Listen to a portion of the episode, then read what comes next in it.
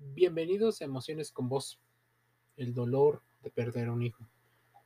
A muchas personas les ha pasado y en ocasiones no encuentran alivio a ese malestar. Existe una especie de guía que atraviesan los padres que han perdido hijos. Posiblemente lo que llegues a sentir. La aflicción es una respuesta al estrés, a ese shock que te genera. Y las razones por las cuales ese hijo falleció pueden ser diferentes. Lo pudieron haber matado, pudo haber muerto eh, en un accidente. Y las causas pueden ir entre enfermedades, entre accidentes, entre suicidio. Perder a un hijo, dicen, es doloroso. Mucha gente incluso, y creo que erróneamente, lo compara con el de perder un padre. La aflicción tiene efectos psicológicos, emocionales y físicos fuertes. Las personas sienten esta forma de manera única y tal vez se perciba de una forma diferente entre padres varones y madres femeninas. Algunos eh, padres se sienten aletargados, como si tuvieran sueño. Algunos no pueden dormir mientras otros duermen todo el tiempo. Es posible que se sientan abrumados por la tristeza, les dé una especie de vacío y de sensación de que la muerte de su hijo simplemente no puede ser real. Tener más de uno de estos sentimientos es una situación eh, hasta cierto grado de normal, como una respuesta en búsqueda de equilibrar tu percepción eh, de la realidad. Cada persona sufre a su manera, no hay ni una mejor ni una peor, así que evítate los comentarios y ve a tu propio ritmo. Podrías sentir que el proceso de luto ocupa cada minuto de tu día en los recientes tiempos. Incluso hay gente que solo deja pasar el tiempo sin tomar una terapia psicológica para que los ayude a procesar de manera diferente. La tanatología para muchos es parte de esas explicaciones. Tal vez sientan que pensar en volver a su rutina diaria es como perder la conexión con ese hijo, que ya no está. Recuerde que no existe un esquema fijo para lo que usted está atravesando. Habrá momentos claves como cumpleaños y festividades que se le recuerden dependiendo el momento. Los acontecimientos importantes en la vida de otros niños puede que le despierten a usted ese recuerdo.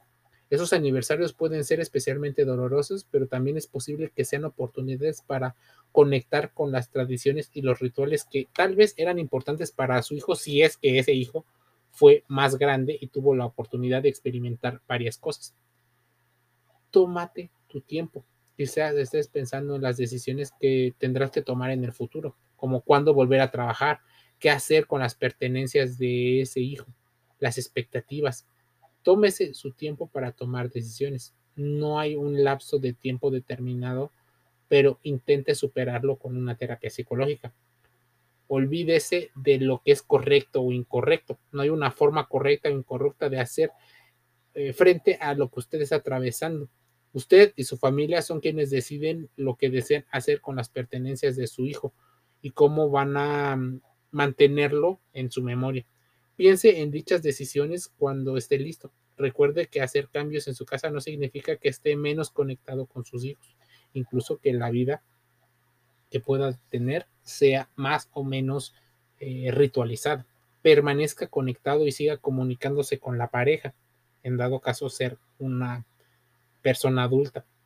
En el caso de que los niños sean muy pequeños o haya sido un tipo de aborto, considera la particularidad de acudir no solo al psicólogo, sino al médico en búsqueda de una de cuidar tu salud eh, física.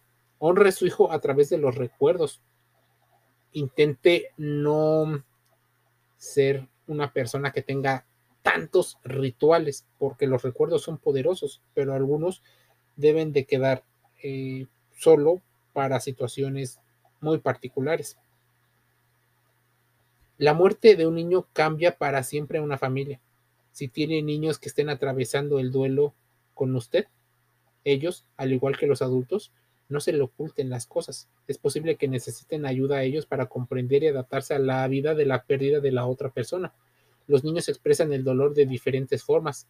El modo en que su hijo manifieste su pena dependerá de la edad y de su capacidad de comprender la muerte y de los ejemplos de quienes le rodean.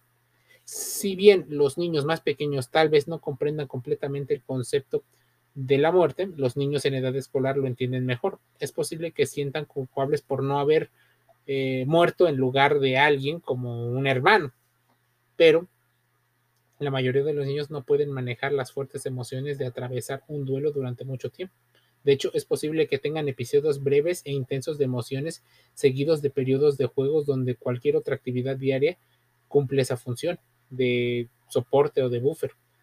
También es posible que tengan reacciones físicas como dolores en el cuerpo o cambios en las horas de sueño. Algunos niños probablemente, igual que los adultos, expresen dolor mediante cambios de conducta y se comporten como nunca lo habían hecho. Esto es una situación a estudiar. Mantenga a las personas informadas a medida de que usted también se sienta cómodo. Incluya su sistema de apoyo. Si no le ha pasado eso, empiece a averiguar cuál es la cultura de apoyo dentro de su familia. Ahora, dedíquele tiempo a las personas que sí están. Escuche y acepte sus sentimientos y cuide su salud emocional, pues es importantísimo. Existen, sí, consejos para poder transitar el dolor de perder un hijo. La muerte de un hijo o hija es una experiencia que cambia por completo a los padres, quienes deben reconstruir su vida cargando una pena que nunca pasa o al menos se hace menos. Y aunque el dolor es constante, es posible sobrellevarlo, aprender a vivir con él e integrarlo a la vida como una experiencia transformadora, pero sin caer en romanticismos. Perder un hijo es un dolor único, inexplicable, y muchas ocasiones hasta lo consideran antinatural.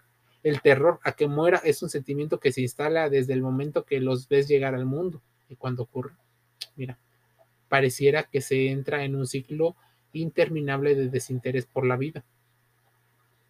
Es importante entender que cuando se muere un hijo, se pierde también una parte de sí mismo, dependiendo de las características de cada persona y del duelo o de las circunstancias.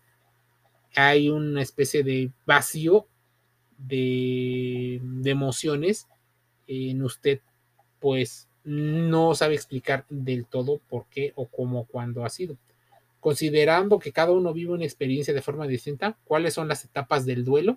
Mira, el duelo por la pérdida de un hijo se comporta parecido a otros duelos, con algunas diferencias como se desencadenan las conmociones, porque supone que los padres son quienes mueren antes, y el sentimiento de culpa, ya que la mayoría de los padres pues no se entienden, incluso creen que pudieran haber hecho algo más.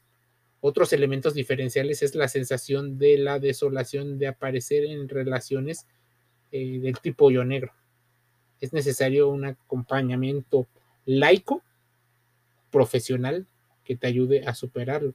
¿Qué consejos le darías a otros padres que han sufrido por lo mismo? Es importante que hagas comunidad y así poder salir adelante. Es recomendable que los niños expresen sus palabras y que atendemos sus dudas y que favorezca el desahogo emocional sin esconder eh, cuánto esté en nuestro pesar. Es importante que entendamos que al perder un hijo o una hija, no estamos descuidando a los demás. Te envío un saludo y te invito gratis a escuchar emociones con vos. Eh, gratis en Spotify, en Google Podcast, en Amazon Music Audible, porque hagamos o se hacen buenas reflexiones. Si bien esto no es lo único, debemos de ayudar a mejorar la salud emocional. El dolor de perder un hijo es algo que lleva muchas personas a desconectarse de la información. No te desconectes, vive y transfórmalo. Acude con un psicólogo profesional que te ayude a comprender la ansiedad, la falta de sueño, la posible depresión, el estrés posparto, que te ayude a canalizar este, nueva forma, incluso a deconstruir algunas de las características que se tienen eh, en la sociedad. Envío un.